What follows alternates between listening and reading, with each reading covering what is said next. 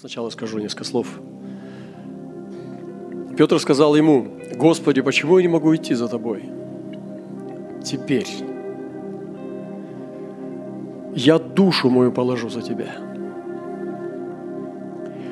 Вот этот Петр был в сезоне желания, очень хорошего такого, подлинного, праведного желания. Вот он сказал, правду сказал, почему я не могу за тобой пойти теперь?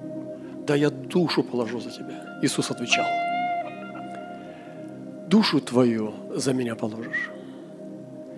Истина, истина, говорю тебе, не пропоет петух, как ты отречешься от меня трижды.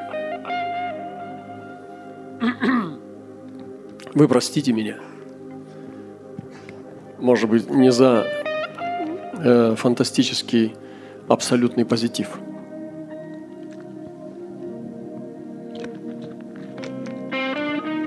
Иисус сказал ему –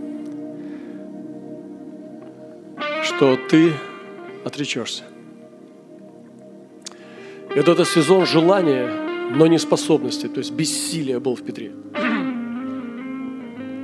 И он говорит, почему я не могу пойти за тобой теперь? Вот он уже с ним, он уже идет, он уже движется с ним. Но Господь говорит, нет, не сейчас. Не сейчас. Немножко позже. Тот, который ты сейчас до отречения, мне нравишься – но ты еще не способен. Мне нужно, чтобы ты отрекся. Ты отречешься, пройдешь через долину смертной тени, выльешь очень много слез, пройдешь, я буду мертвым три дня, а ты будешь мертвым тоже три дня. Ты пойдешь на свою Голгофу, я на свою. И они одновременно параллельно шли своих Голгофах, которую могли понести. Господь настоящую, подлинную Голгофу для всего человечества, Петр свою – но это тоже была его Голгофа. И ему нужно было пройти Голгофу. Каждый из нас должен пройти Голгофу.